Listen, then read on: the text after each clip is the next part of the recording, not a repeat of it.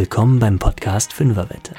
Ich wette, dass du mit diesem Selbstexperiment in sieben Tagen ein bisschen zufriedener sein wirst.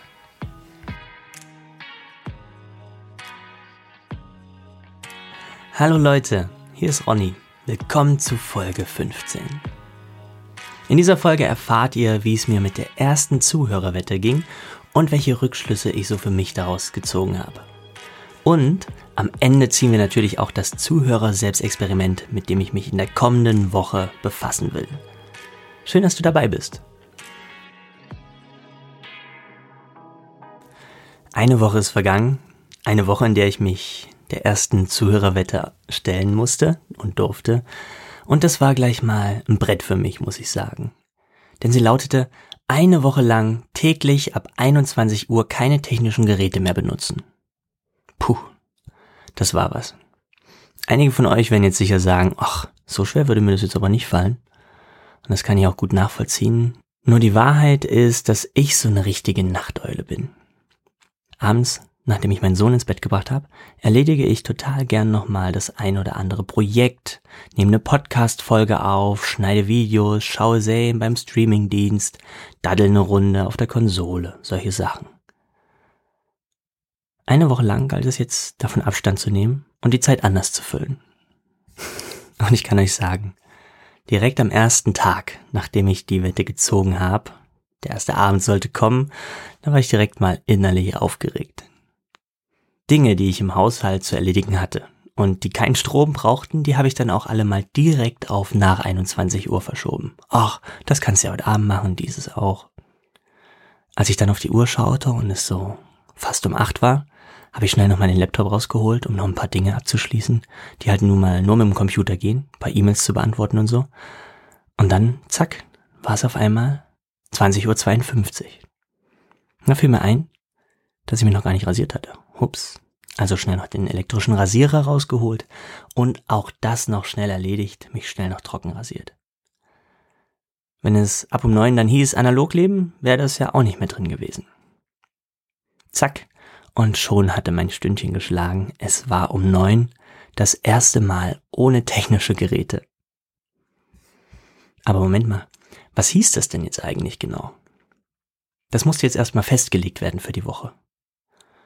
Ich glaube, die Zuhörerwette zielt ja schon so ein bisschen Richtung Handykonsum und Fernseher ab, aber technische Geräte, das ist ja eigentlich alles, was mit Strom betrieben wird. Also, wo für diese Woche die Grenze ziehen? Naja, darüber musste ich auch erstmal mit meiner Frau verhandeln. Die hat sich nämlich freiwillig bereit erklärt, mitzumachen bei diesem Experiment. Allerdings ahnte sie da, glaube ich, auch noch nicht, dass auch Kaffeemaschine und Wasserkocher und Co. flach fallen würden. Wir haben uns dann darauf geeinigt, dass wir ab 21 Uhr alle technischen Geräte auslassen, außer elektrisches Licht. Das wäre zwar auch noch mal eine spannende Erfahrung, aber die gehe ich dann vielleicht mal gesondert an. Ich habe mir dann gedacht für den ersten Abend, dass ich so ein bisschen Ukulele spielen könnte. Hatte ich auch total Lust drauf. Nur normalerweise ist es so, dass ich dann mein Handy zücke und mir die Akkorde für die Lieder raussuche, auf die ich gerade Lust habe. Heute Abend hatte ich das natürlich nicht bedacht. Die Ukulele blieb also stumm, ich hatte nämlich keine Akkorde. Bis auf ein bisschen improvisiertes Geklampfe war da nicht viel mitspielen. Die andere Alternative war zu zweit mal wieder Backgammon spielen.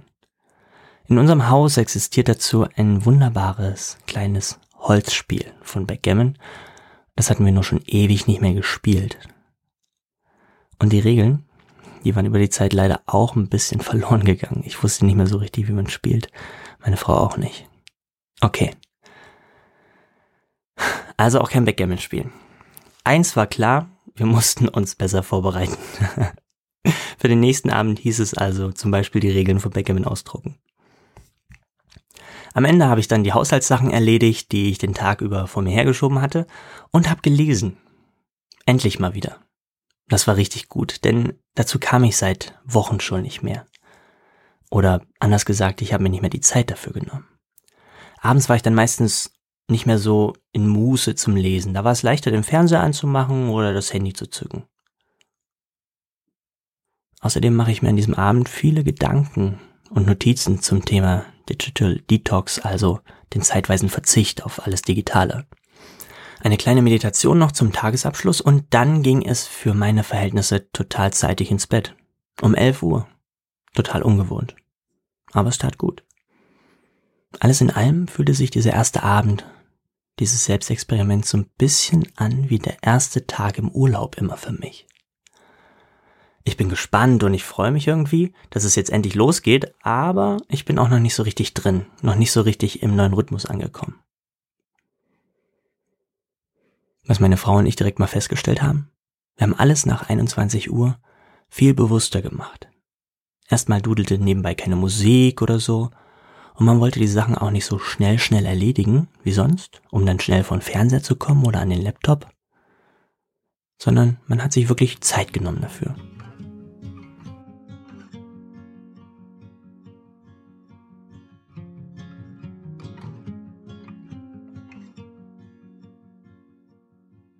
Der zweite Tag brachte dann schon ein bisschen mehr Routine mit sich. Ich war besser vorbereitet. Da wir am Abend noch mit der Nachbarin zum Sport verabredet waren, schaute ich vorher auch extra in die App, die ich sonst zum Sport machen benutze, um mir den Trainingsplan anzusehen und einigermaßen einzuprägen, falls wir länger machen sollten als um neun. Sonst ist es natürlich deutlich bequemer, ne? Ich benutze sonst die Bodyweight Trainings App Freeletics. Diese Fitness Apps braucht man natürlich überhaupt nicht zum Sport machen. Aber sie haben den Vorteil, dass sie total zu meiner Motivstruktur passen. Weil automatisch mitgetrackt wird, wie schnell ich ein bestimmtes Workout geschafft habe. So kann ich beim nächsten Mal dann direkt versuchen, meine eigene Zeit zu toppen. Und das liebe ich ja, ne? Diesen Ansporn für mich, diese Herausforderung, ja. Aber das solltet ihr längst mitbekommen haben. Ich glaube, sonst würde es dieses Podcast-Format in dieser Form, wo es ja auch immer darum geht, jede Woche eine kleine neue Herausforderung anzugehen, auch gar nicht geben. Am Ende war das Einprägen des Workout-Plans gar nicht nötig, weil wir Punkt neun mit dem Sport durch waren. Okay, zwei Minuten nach neun. Als ich dann das Handy ausmachen wollte, nur noch meinen Wecker einstellen wollte, habe ich gesehen, dass ich noch eine Nachricht bekommen habe. Die war nicht nur wichtig, sondern sie war auch dringend. Und die habe ich dann auch noch beantwortet. Jemand anderes brauchte meine Unterstützung, zeitnah, und das konnte nur schwer bis zum Morgen warten. Wäre zwar gegangen, wäre aber ziemlich blöd für den anderen gewesen.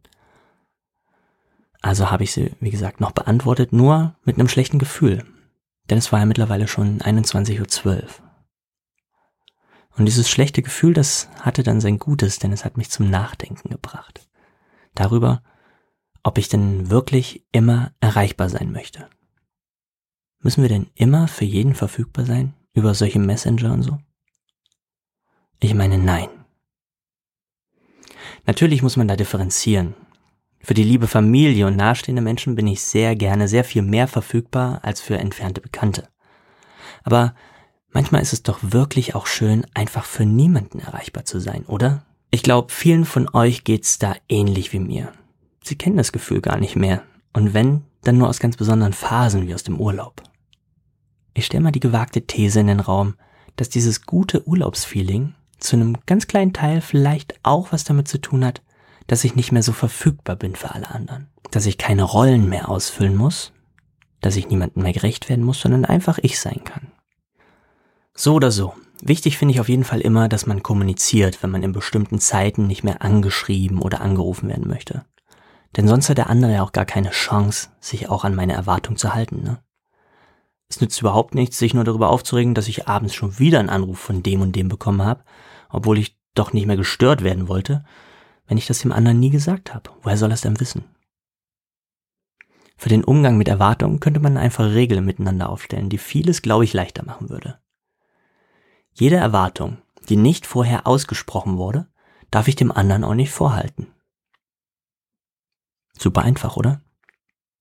Nun, so leicht ist es am Ende natürlich nicht, weil der Unmut im Meer trotzdem aufsteigt, wenn eine Erwartung von mir nicht erfüllt wurde. Aber dann sollten wir diesen Unmut zum Anlass nehmen, um in einer ruhigen Minute unsere Erwartungen dem anderen auch wirklich mal mitzuteilen. Ich nehme jedenfalls vor, nach dieser Woche nochmal zu hinterfragen, wann ich für wen erreichbar sein will.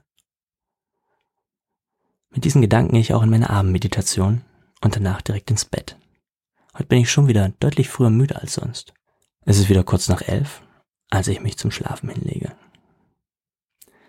Und das bleibt auch die folgenden Tage so. Am dritten Tag bin ich sogar um 22.30 Uhr im Bett. Fast sowas wie Rekord für mich. Kurz vorher, das muss ich hier noch erwähnen, habe ich aber ein äußerst knappes und legendäres Spiel Backgammon gegen meine Frau gewinnen können. Mit dem letzten Stein.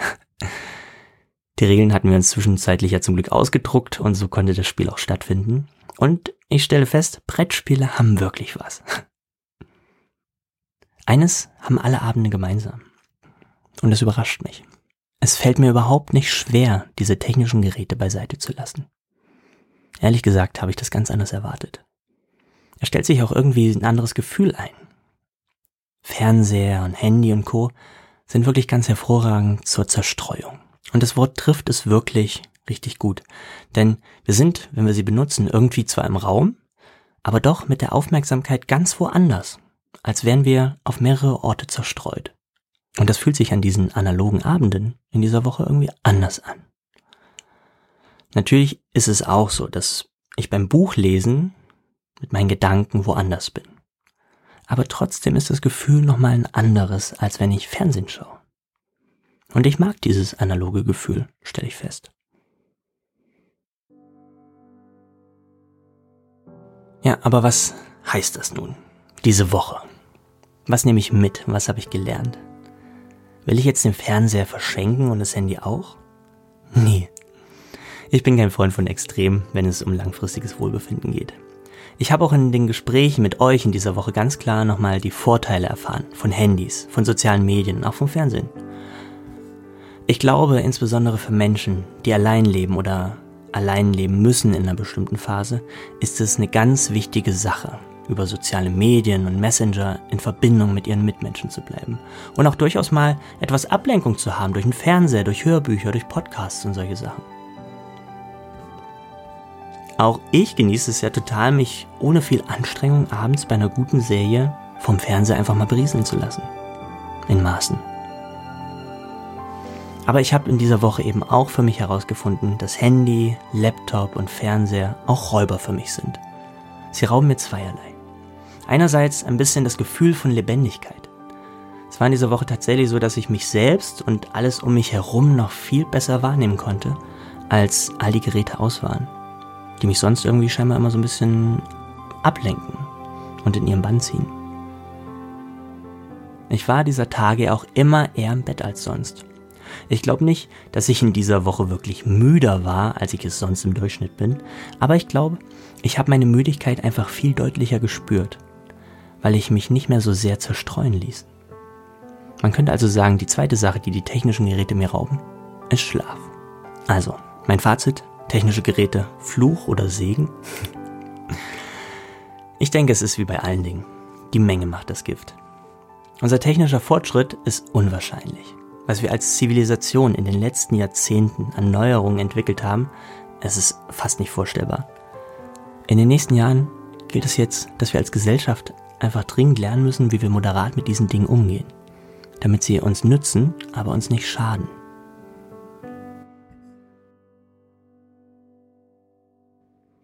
Ich hatte mir letzte Woche ja auch mal vorgenommen, zu diesem Thema mal wissenschaftliche Studien herauszusuchen. Als ich es tat, hätte ich mit einer Flut an Infos gerechnet, wenn ich danach im Internet suche. Aber dem war überhaupt nicht so. Man findet total viel dazu, dass blaues Licht, das von den Monitoren und Bildschirmen unserer Technik ausgeht, die Müdigkeit hemmt. Das ist soweit gut erforscht. Aber das war es im Groben auch schon. Ich würde mir da noch deutlich mehr wünschen. An der Stelle bleibt dann auf jeden Fall so die eigene Selbsterfahrung, die ich in dieser Woche gemacht habe. Und so will ich für mich zumindest schon mal versuchen, ein bisschen was von dem, was die Woche mich gelehrt hat, beizubehalten. Weil ich es aber durchaus genieße, abends noch produktiv zu sein und Dinge zu kreieren, ist 21 Uhr für mich nicht die Zeit, zu der ich die Geräte ausschalten will. Aber die letzte Stunde vor dem Schlafengehen, da brauche ich diese Dinge dann wirklich nicht mehr. Das wäre bei mir so gegen 22.30 Uhr meistens. Eine andere schöne Idee hatte ich diese Woche in einem Zuhöreraustausch. Man könnte ja auch einfach mal an zwei Abenden in der Woche auf technische Geräte verzichten und sie sich an den anderen Tagen abends gönnen. Auch ein richtig schöner Ansatz, oder? Welche Variante würdest du eher wählen? Eine spannende Woche war das, mit vielen spannenden Erkenntnissen für mich.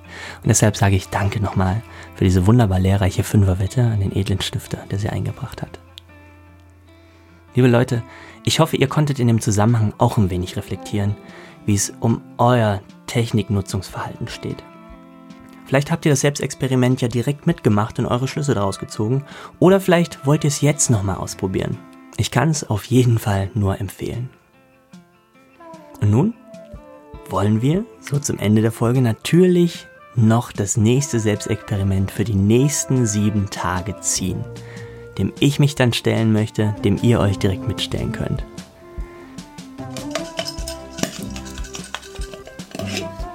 So, schauen wir mal. Oh, ich habe eins. Mal gucken. Uh. Eine Woche lang jeden Gegenstand nach der Benutzung wieder an seinen Platz legen. Wow, das wird echt spannend. Ich liebe Ordnung mittlerweile total und ich mag es, wenn es aufgeräumt ist, aber es fällt mir natürlich manchmal total schwer. Gerade wenn viel zu tun ist und wenn es irgendwie ein bisschen stressiger ist und mal schnell gehen muss. Also von daher wird es wirklich eine Herausforderung werden, aber ich habe total Lust drauf. Mal gucken, wie mir das so gelingt. Super. Ich hoffe, dass ihr direkt dabei seid und es gleich mit selbst ausprobiert in den nächsten sieben Tagen. Das war's dann mit dieser Folge von Fünferwette. Schön, dass du mir bis hierhin deine Zeit geschenkt hast. Wenn du keine Folge mehr verpassen willst, dann abonniere mich gern. Wenn du die Zeit findest, würde ich mich außerdem sehr über eine Bewertung freuen. Für den Fall, dass du Ideen für weitere Selbstexperimente hast, die ich mal eine Woche lang ausprobieren soll, schreib mir gern über Direktnachricht bei Instagram, bei Facebook oder per E-Mail. Ich wünsche dir eine richtig gute Woche. Und wenn du Lust hast, stell dich mit mir zusammen direkt der neuen Fünferwette. Tschüss, dein Ronny.